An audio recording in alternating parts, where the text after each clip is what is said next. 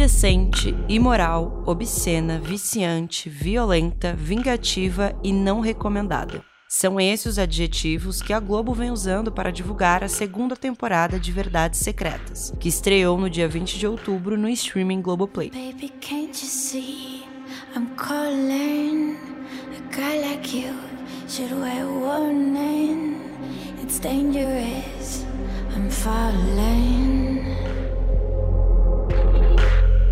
Um dos maiores sucessos da TV brasileira de 2015 retorna agora com 50 episódios inéditos e, novamente, com muitas cenas picantes. Verdades Secretas, que venceu o Emmy Internacional de Melhor Novela em 2015, é a primeira novela adulta brasileira a ganhar uma segunda temporada, chamada de Verdades Secretas 2. Além disso, é também a primeira novela a ser lançada em uma plataforma de streaming do país. Com uma campanha publicitária espalhafatosa, a nova temporada virou um sucesso em pouco tempo chegando a se tornar o produto mais assistido da história do Globoplay em apenas 24 horas. A cada duas semanas, a plataforma disponibiliza 10 episódios novos, e vale dizer que todos são indicados para maiores de 18 anos. A história de Verdades Secretas 2 se passa seis anos depois dos acontecimentos da primeira temporada, com muitas cenas de mistério, vingança e principalmente de sexo.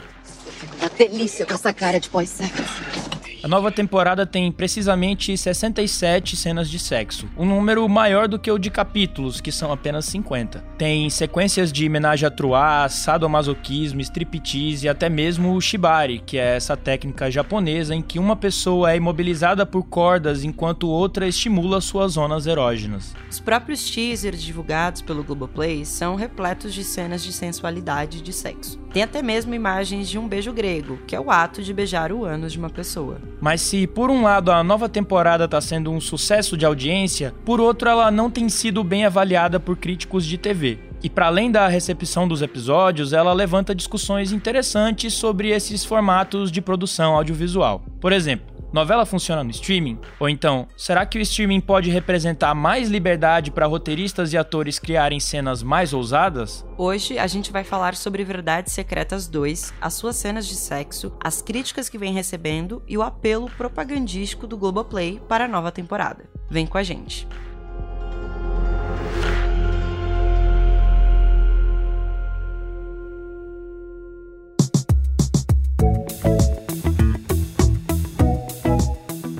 Esse é o Expresso Ilustrado, podcast de cultura da Folha, com episódio novo todas as quintas às quatro da tarde. Eu sou o Lucas Breda. Eu sou a Marina Lourenço e a edição do programa é da nossa Natália Silva, a DJ Natinha, que é a mais glamurosa da noite de São Paulo.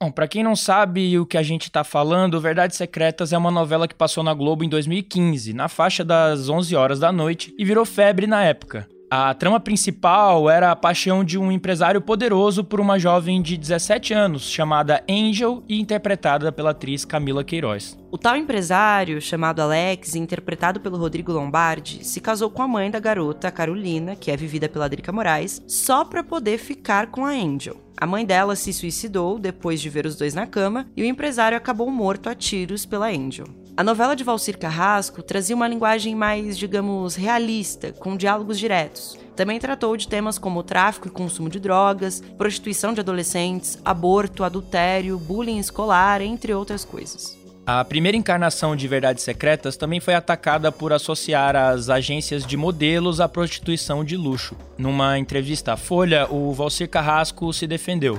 Abre aspas. Eu falei a verdade. Os que me criticaram ou não conhecem ou conhecem demais e se sentiram atingidos. O famoso Book Rosa, que é o catálogo das modelos que se prostituem, está de volta na segunda temporada, agora acompanhado pelo Book Azul, que reúne modelos masculinos que fazem programas nas horas vagas. E Verdades Secretas 2 também trata novamente do consumo de drogas, só que dessa vez são drogas legalizadas, no caso os remédios para emagrecer, que muita gente toma sem acompanhamento médico. Verdades Secretas, o primeiro já era um pouco Guilty Pleasure também, né? Você está ouvindo Tony Góes, o colunista da Folha, que é praticamente o nosso consultor no Expresso quando o assunto é televisão. Eu escrevi na época do primeiro, tem uma, uma crítica minha que saiu no F5, que eu dizia que parecia uma novela escrita por uma tia fofoqueira que era uma coisa assim, alguém que não era desse meio, do meio da moda, assim, se escandalizando com as coisas, oh, que horror, escrevendo, mas ao mesmo tempo não conseguia parar de ver. Olha, ele está transando, olha, ela está tomando crack, que horror! E continuava vendo, né? Era sempre uma coisa, tinha uma coisa moralista, né? Porque não é que ele não julga os personagens, ele julga o tempo todo.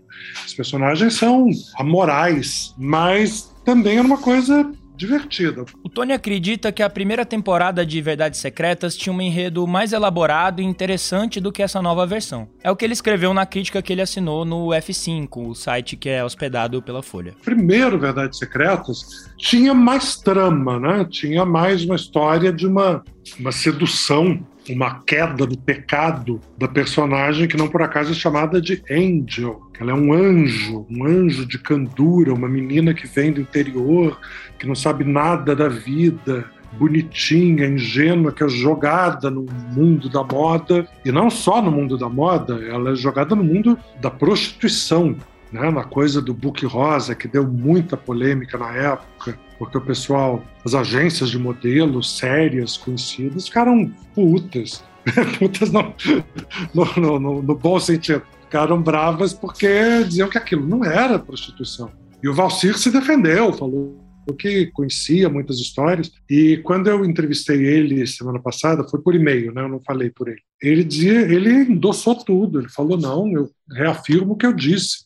A primeira encarnação de Verdades Secretas termina com a Angel se casando com o sobrinho do Alex, aquele empresário que era amante da mãe dela. Nessa nova fase da novela, a Angel perde o marido num acidente logo no primeiro capítulo. Como ela tá sem dinheiro e tem um filho precisando de tratamento médico, ela volta a trabalhar como modelo e também a se prostituir. E a trama se desenrola a partir daí, uns seis anos depois dos acontecimentos da primeira temporada. Até aí tudo bem.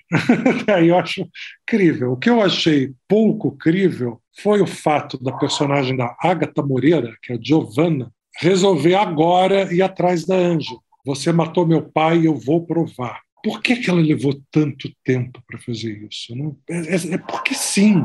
E logo no segundo capítulo tem uma cena que eu e todos os críticos acharam ridícula. Muita gente comentou que é a hora que a Giovana manda fazer uma varredura profissional no barco onde o pai estava. Então eles fazem aquela coisa de aplicar produtos no conversa que revelam a existência de sangue, se passou sangue por ali. E passou, e descobre. Até aí tudo bem, teve sangue. Aí alguém descobre cápsula de uma bala que ficou ali, no convés do barco, quer dizer, ao ar livre, podia ter rolado para qualquer lado. Um barco que foi tirado da água, o barco está dentro de um galpão. Como é que essa, essa bala não caiu? Como é que ela não rolou para fora do barco? Era fácil de resolver isso. Era dizer que a bala estava presa em alguma coisa. Não, não, não teve esse cuidado. Aí a gente tem que acreditar nisso. Mas bem, se você tem acompanhado as redes sociais, não é muito sobre o enredo que as pessoas estão falando, né? A sensação é de que, na verdade, toda a história é apenas pretexto para cenas de sexo. É isso que diz o Tony Góes. E o resto também não tem muita trama, tudo parece pretexto para cenas de sexo uma mais acrobática que a outra, uma mais coreografada que a outra, e coisas do tipo, assim, uma coisa meio deslumbrada de quem é de fora do meio. Ah, ele é dono da boate. Ah, ele é rico. Ah, isso, aquilo. Mas você não me reconheceu? Eu deveria te reconhecer. Meu amorzinho, olha só. Dá uma segurada, tá? Eu sou amiga do proprietário. É um pouco. E, e assim, é divertido de ver. Não vou dizer que é ruim. O Vasco Carrasco ele não faz nada que seja chato. Ele não faz novela enfadonha. Sempre está acontecendo alguma coisa. Mas muitas vezes são coisas delirantes, são coisas que não fazem muito sentido. De certa forma, grande parte do apelo de Verdades Secretas 2 está mesmo na estética da novela. Até porque ela representa o mundo da moda e acaba abusando dos figurinos e do visual high-tech. A novela é linda. A Omora Maltner, ela, assim, ela se esmerou em fazer um acabamento, uma coisa, assim, uma direção de arte que é até falsa, ela mesma, ela falou para mim na entrevista, que ela carregou nesse artificialismo. Então é tudo cenários lindos, umas roupas exageradas. A Maria de Medeiros, que faz a nova dona da agência, faz a Blanche, ela usa roupas de passarela, o que os estilistas chamam de robe de choque, que é a roupa para chocar a imprensa, sair no jornal, mas não é para vender, ninguém vai sair fantasiado daquele jeito. Ela usa uma coisa com uma capa, uma guirlanda, uma coisa assim, para trabalhar. E não tira, não é que ela chega e pendura, não, ela faz reunião com aquilo. É tudo over, é tão divertido, ok, a vida real não é assim. Inclusive, a dona da grife é aquela mulher ali, ó, Beth. O marido dela é milionário. Empresário famoso, sabe? Não tem uma cena na rua, uma cena ao resto do chão, quando os personagens transam num carro, é numa garagem, num prédio garagem, lá em cima. Então parece esses filmes catástrofe, em que ninguém pode pisar na superfície da Terra. Todo mundo tem que circular a vários metros do solo. Esse exagero é divertido, é bonito, os atores estão lindos, um corpo mais lindo que o outro. As cenas assim estão dirigidas com, perdão a palavra, com tesão, são cenas eróticas fortes. A diretora da novela, a Amora Maltner, deu recentemente uma entrevista ao jornal o Globo em que ela fala sobre as cenas de sexo. Ela disse que a novela é erótica até mesmo numa cena de duas pessoas tomando um cafezinho, por exemplo. Ela falou que o tesão vai subindo dramaticamente e na hora H tá tudo impregnado de subjetividade. Como mulher, ela diz que teria tesão em assistir, porque é o sexo como ela gostaria de ver. A Amora também revelou que as cenas foram feitas sem dublês e sem o uso de próteses, algo que é comum, por exemplo, no cinema americano. Ela também acompanhou de perto as gravações dessas cenas num set que estava reduzido, para os atores se sentirem mais à vontade. Pra gente ter uma noção, a produção chegou a acabar com o estoque de tapa-sexos que estavam à venda no Rio e em São Paulo. Foram mais de 300 tapa-sexos usados. E o mais curioso é que a Amora disse que ela mesma testou vários dos malabarismos sexuais em que aparece na série. Ela falou que tudo que as atrizes fizeram, ela já tinha feito antes. Depois ela me disse por e-mail, também por e-mail, que não foi bem assim, que ela não experimentou tudo. Mas tem coisas como, por exemplo, o shibari, que é uma técnica japonesa que você amarra a pessoa. Um amarra o outro e aí aquele que está amarrado é submetido a carícias e ao que o outro quiser. E muitas dessas cenas, inclusive, foram coreografadas. Elas são coreografadas até no sentido de dança mesmo. Duas das cenas que eu vi, os personagens dançavam um para o outro antes de transar. que é uma coisa engraçada também, porque fica uma dança do acasalamento, parecem dois pássaros na, na natureza, mostrando as penas, uma coisa engraçada até. Muito bonitos, muito ridículo, porque ninguém faz isso na vida real, né? mas como televisão fica engraçado. Agora, ele faz isso mais de uma vez. Parece que faz parte das preliminares uma dancinha antes de o pessoal se agarrar. Então chega uma hora que você fala, gente, de novo essa dança, de novo, vamos. E o apelo não tá só no figurino e nas cenas de sexo. A novela se passa quase toda a noite, praticamente sem cenas gravadas durante o dia. Os visuais incluem luzes neon coloridas e quase tudo ganha uma versão mais exagerada em relação àquela primeira temporada. E houve uma preocupação em turbinar o visual deles. Então a Agatha Moreira, que antes tinha um cabelo comprido, escuro, que é é o natural dela, agora está platinada, com cabelo curtinho. O Rainer Cadete está com cabelo azul. Então, tudo assim, levado a um extremo. Vamos fazer diferente. É o mesmo personagem, mas é mais radical. Uma coisa é uma experiência estética mais radical. Nesse ponto, eu acho legal. Eu gosto de uma coisa pouco naturalista até na TV. Eu acho que cabe Acho que nem tudo precisa ser a vida real. E uma novela, uma coisa tão fantasia erótica como é Verdades Secretas, eu acho que esse tipo de visual combina muito bem. Beleza, mas além do apelo visual e dessas cenas eróticas apelativas, o que a segunda temporada de Verdades Secretas traz de novidade para o formato de novela? Claro que é divertido de ver. Agora, por outro lado, ela não tem uma trama que você fique, meu Deus, preciso saber o que vai acontecer. Não vou dormir hoje à noite eu não, não ver tudo. Não tem aquela coisa da maratona, do binge watching, de você assistir um monte de uma vez, né? Não tem. Verdades Secretas 2 é a primeira novela brasileira feita para o streaming, e ela, de certa forma, funciona como um teste para esse novo formato. Isso porque produções da Netflix ou de outras plataformas de streaming têm um apelo diferente do que a TV busca nas novelas. Sem dúvida que é um teste. É um teste para o streaming, porque o futuro, ou muito do presente, é o streaming. A novela tradicional ela não se comporta bem no streaming. Eu não sei se você já tentou assistir, por exemplo, no Globoplay, fazer o que eles chamam de catch-up, assistir um capítulo que você perdeu. Eu, quando seguia, por exemplo, Avenida Brasil, uh, eu era louco para Avenida Brasil. Aí, de vez em quando, eu perdia, eu ia no Globoplay para assistir. E às vezes eu perdia, eu ia viajar, perdia dois, três capítulos. Aí eu resolvi assistir tudo de uma vez. Chegava no meio do segundo capítulo, eu falava: não, gente, chega, por hoje é só. Por quê? Porque a novela é enrolação. Quer dizer, a novela é feita justamente para ser assistida na sala de casa, no mesmo horário, todos os dias. Se você perde um capítulo, nem por isso você perde o bonde da trama. Se você sair para comer ou ir ao banheiro, também não vai ficar por fora do enredo. E várias subtramas são criadas para atrair mais espectadores, mas elas não são necessariamente influenciadoras nas tramas principais. Essas preocupações se refletem em como as cenas são filmadas, mas o streaming funciona em outra rotação. Então a novela tem esse problema. Ela não se comporta bem no streaming, porque ela não foi pensada para o streaming. A novela é uma coisa que surgiu para forçar o espectador a ligar no mesmo canal, na mesma hora, todo dia, ou de segunda a sexta, de segunda a sábado. Então é uma maneira de fidelizar o espectador da TV aberta. Então por isso que ela tem gancho, que é para fazer a história parar num ponto que a pessoa precisa saber como vai continuar. E também tem enrolação, porque uma novela, para ser rentável, ela precisa durar meses. É muito caro você construir todos aqueles cenários, os elencos grandiosos, parará. Ao longo dos anos, as novelas brasileiras acabaram ficando muito longas. Amor à Vida, por exemplo, durou cerca de oito meses e teve mais de 50 personagens fixos, algo que é inviável no mundo do streaming. Existe uma tendência mundial para novela mais curta. Os autores pedem isso há muito tempo, novelas mais curtas, para não ter que ficar fazendo barriga. E assim, eles dizem que o ideal seria algo por volta de 70 capítulos, 100 no máximo. Verdade Secreta está com 50.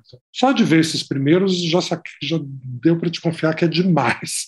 50 capítulos para tão pouca trama. Ainda assim, a nova Verdades Secretas tem sido um sucesso de público, como a gente já adiantou no programa. Mas ainda não dá para saber quantas pessoas vão de fato continuar acompanhando o folhetim durante todos os 50 episódios. Isso porque, até a publicação deste podcast, apenas 20 episódios estão disponíveis no Globoplay. Bom, e tem outros fatores a serem levados em conta. É, Verdades Secretas já é um nome conhecido por causa do sucesso da primeira temporada. E a publicidade em torno dos novos capítulos foi grande. Tudo com esse tom de ser algo meio proibido. E tudo escandaloso, né? Você não pode ver. Essa novela não é recomendada, né? Tentando criar meio que o fruto proibido. É bem essa mentalidade da tia velha fofoqueira, que acha tudo um horror, mas ela quer ver, ela quer saber o que está acontecendo.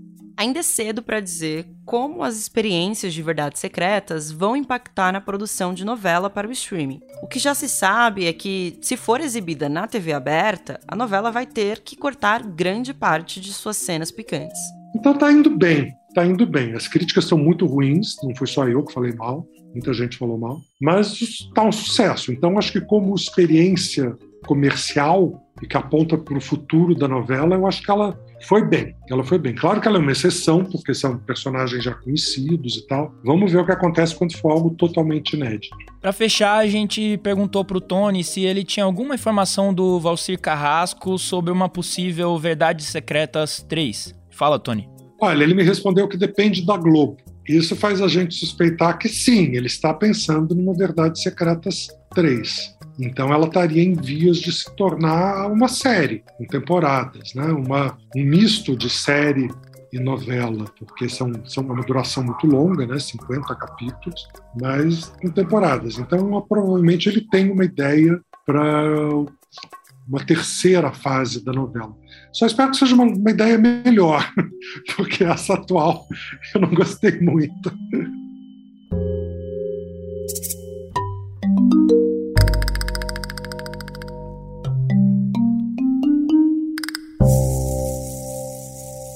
Mas antes de ir embora, calma que tem as dicas da semana. E aí, Lucas, o que, que, você vai indicar pra gente? Bom, eu queria indicar um outro podcast que eu tenho ouvido recentemente, ainda não terminei, mas estou em vias de terminar, que é o A República das Milícias, que é uma produção da Rádio Novelo com o Globoplay. É um podcast apresentado pelo Bruno Paes Manso, que escreveu um livro que tem o mesmo nome, né, do, do, do podcast. o podcast é uma é como se fosse uma minissérie, né? Ele, ele é uma temporada inteira ali com, com ele tem começo e fim, né? E é muito interessante porque ajuda bastante a entender o Brasil atual, né? Que é, é é, principalmente ali no Rio de Janeiro, a formação das milícias e, e, e como isso tem um impacto na vida das pessoas e, e, no crime organizado também, e em última análise, até na política, né? É, é uma série bastante interessante, a apuração que ele fez é bem densa e é muito legal a gente poder ouvir as pessoas falando, ou ele contando de como encontrou essas, esses personagens que são, são de difícil acesso, né? Alguns envolvidos com crime, outros envolvidos com a própria milícia, pessoas que foram da milícia e não são mais, contando meandros de como as coisas funcionaram. Enfim, é bem interessante o, o A República das Milícias, o podcast. Essa é a minha dica. Marina, o que, que você vai indicar pra gente? Massa, Lucas. Eu vou indicar um filme que eu assisti nesse final de semana, que é o Marighella. É a primeira vez que o Wagner Moura tá é, como diretor num filme. Eu acho que para uma estreia como diretor tá muito bom, assim. O filme, para quem não sabe, fala sobre o Carlos Marighella, que foi um guerrilheiro na ditadura militar, participou da luta armada contra o regime, e eu achei muito interessante como o filme traz tanto a trajetória de vida dele, a trajetória de é, luta dele contra o, o, regime ditatorial e também traz questões raciais muito importantes, né? Sem se descolar da realidade é, de qual o filme trata, tá tratando, que no caso é a ditadura. É, eu gostei bastante também do elenco, o seu Jorge, como sempre, ele já fez outros papéis, né? A gente já viu ele atuando outras vezes. É, e ele tá impecável como Marighella, um puta trabalho. O Bruno Galhaço também tá muito bom. É, o filme, é importante dizer que é um filme um pouco pesado, assim, as cenas de violência são, são muito fortes, são muito intensas, é, mas eu acho que é um filme muito necessário de, de ser visto, principalmente nos momentos que a gente tá vivendo hoje, em que há muita desinformação sobre o que foi a ditadura, muita desinformação sobre o que é a democracia. Então fica aí a minha dica, gostei bastante. Marighella. Esse foi o Expresso Ilustrado, podcast de cultura da Folha, com episódio novo todas as quintas, às quatro da tarde. Eu sou o Lucas Breda. Eu sou a Marina Lourenço e o episódio de hoje tem a edição dela, a Natália Silva, DJ Natinha. Um beijo e até a próxima. Tchau, tchau. Tchau.